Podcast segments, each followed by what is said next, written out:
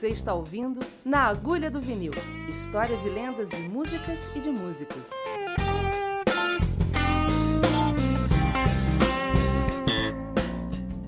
Saudações escocesas. André Cristóvão, aqui de Glasgow, Lowlands. Curtiram o primeiro podcast? Então, um pouco de Coltrane, um pouco de blues. Hoje eu vou falar do meu instrumento e de uma figura muito importante uh, na minha jornada. Esse som que vocês estão ouvindo atrás é um violão escalopado. É, 1977. John McLaughlin, um grupo Shakti. Essa é uma obra-prima chamada Índia. Ganhei esse disco do meu pai quando ele saiu em 1977. Meu pai me deixou de presente duas coisas quando ele morreu: um disco da, do Allman Brothers, no meu aniversário, e ingressos para assistir o primeiro festival São Paulo Montré, em 1978, no Palácio das Convenções. Eu fui com meu amigo Bruno Cardoso, grande pianista. E muita gente importante. Etta James de Correa, Hermeto Pascoal, Zimbo Trio, Dalma, Dexter Gordon, a orquestra do Charles Mingus, Raul de Souza. Mas para mim era a banda elétrica do John McLaughlin.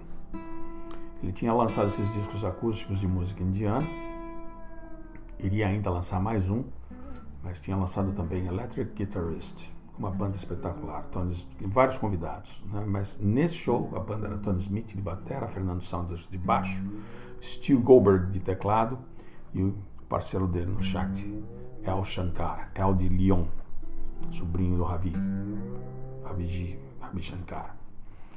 Eles abriram um show com Meeting the Spirits da Mahavishnu, do primeiro disco, Inner Mountain Flame.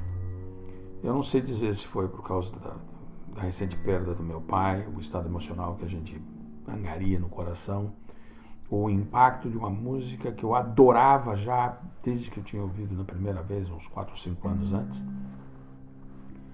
tocada pelo seu, pelo seu autor. Aquilo gerou em mim um, um, um estado de, de, de,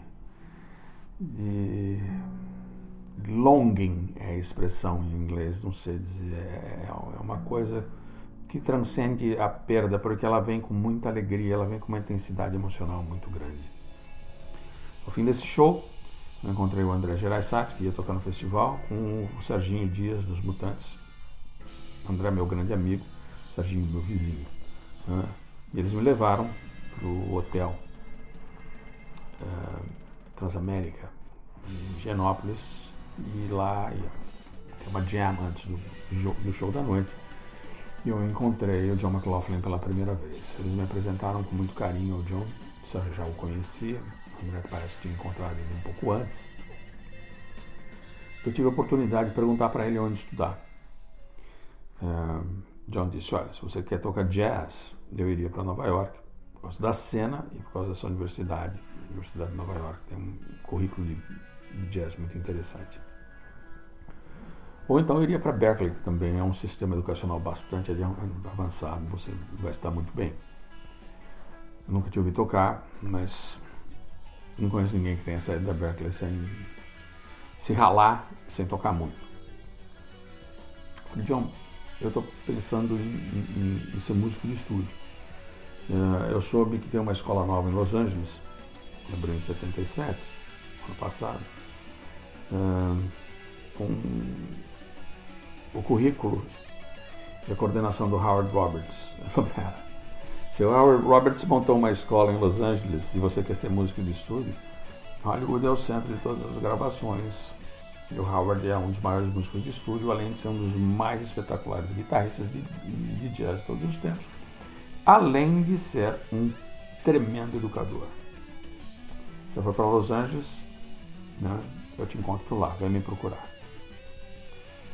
Dois anos depois, eu já estava prontinho para embarcar, embarcar no fim de junho, e em maio o John passou de novo com um dos maiores shows que eu assisti na minha vida, mesma formação, mas já do disco Electric Sight, Electric Dreams, né? mas numa turnê em dupla com o quarteto do Gilberto Gismonte, com Mauro Senise de sax, Zé Consumpção de baixo, e meu querido amigo e mestre Zé Eduardo Nazari, de bateria. O que aconteceu de música ali no, no ginásio da Portuguesa, lotado, tá? é reflexo de toda uma cena musical muito intensa. A música, assim, quando eu, penso que já existiu lambada no Brasil, que existiu sertanejo universitário, durante um período de dois anos, entre 78 e 80, a coisa mais comum que tinha era músicos saírem de casa para tocar música instrumental em bar. E eu usufrui muito desse período com a banda que eu tinha com o Bruno. Então assistir essa banda de novo foi espetacular. Mais uma conversa com o John, rápida dessa vez, uma mais longa com o Fernando Saunders, e aí a gente já pula para o fim do ano. O John estava em turnê com um projeto novo, Aldimiola, Paco de Lucia, Acoustic Trio.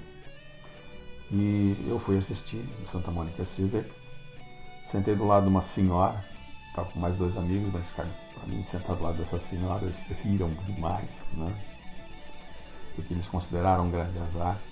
Ao término do show, que era separado assim, duos trios no final, números individuais. Ao fim do número individual do Paco, essa senhora estava completamente enlouquecida. Falou: Ah, esse cara é fabuloso.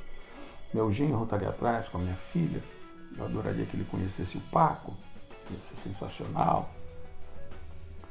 Olha, eu conheço o John, seria muito fácil de apresentar ele para o Paco. O problema é entrar ali para trás, né? Ela falou assim, não é problema nenhum, eu sou, sou diretora do Santa Mônica Silva. Você vai comigo, dá tudo certo para pegar seus amigos e a gente vai lá para trás.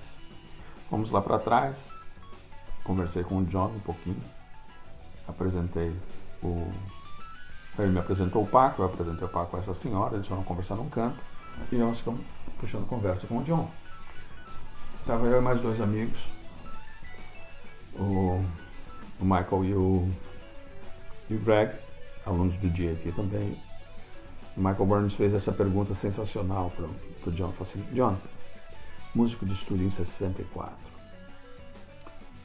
músico de jazz no final dos anos 60, convite para entrar no Lifetime com o Tony Williams. Chega em Nova York, vai gravar só o Bitches Brew com Miles Davis. Trabalha com Miles durante dois anos, ele te orienta a você seguir a carreira, você vira Mahavishnu no John McLaughlin. Ele grava um disco solo espetacular. Você já está no teu terceiro disco solo quando você monta Mahavishnu.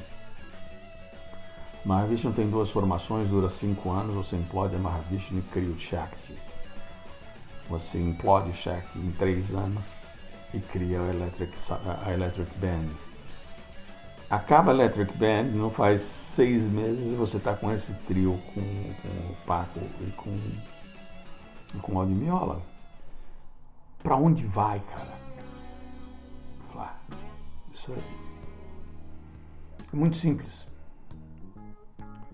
Isso é da, do desejo de me expressar em várias linguagens, em vários idiomas que a música me oferece. Eu sou apaixonado por flamenco desde pequeno, por jazz, um pouquinho mais tarde, e a música indiana foi um gosto adquirido um pouco mais à frente, mas também todos são, fazem parte da minha vida há, há muito tempo, minha dedicação, meu estudo, é, eu andei estudando com um Ravi Shankar em Cincinnati, após o, o fim da, da, da primeira Mahavishnu. Mas eu posso descrever isso para vocês da seguinte maneira. Quando eu comecei a tocar, eu tinha a dimensão de uma xícara de café cheia d'água. E eu tinha consciência que existia uma bacia enorme do outro lado da sala. E eu precisava expandir, eu precisava chegar àquele grau de conhecimento, de profundidade.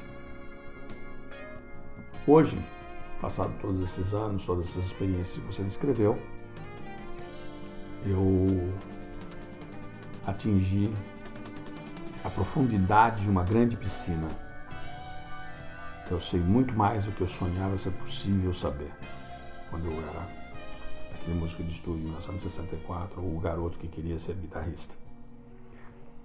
Mas hoje, tendo toda essa dimensão, eu tenho a consciência que existe um oceano lá fora. Há muito ainda a se aprender a evoluir. Desde então, eu tive encontros a cada três, quatro anos com o John. Vi quase todo o desenvolvimento da obra dele nos últimos 30 anos. Tive recentemente com ele em Edimburgo, onde nós passamos pelo menos umas duas horas conversando sobre tudo, mas principalmente a natureza humana e a necessidade de se comunicar através da arte. Vejam, eu falei sobre um artista em nenhum momento, eu falei do equipamento dele. Eu sei tudo que ele usou na vida. Eu não falei sobre a velocidade com que ele, se, ele interpreta, com que ele compõe os seus temas. Não falei das influências musicais. Eu falei do artista. John criou uma obra simplesmente transcendental no universo da guitarra. No meu conceito, não existe melhor. No meu conceito, falar que existe melhor em alguma coisa na música seria tentar convencer alguém que torce para o time A que o time B é melhor. É uma perda de tempo, é um desgaste. Não é necessário. Então eu deixo com vocês essas três músicas: India, do Shakti, Inner Mountain Flame, da primeira Mahavishnu, e New York, On My Mind, do disco Electric Guitarist, com a banda que tocou no Brasil pela primeira vez, John McLaughlin. Na agulha do vinil. Fiquem com Deus.